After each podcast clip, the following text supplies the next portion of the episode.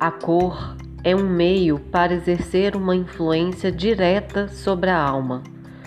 A cor é a tecla, o olho, o martelo.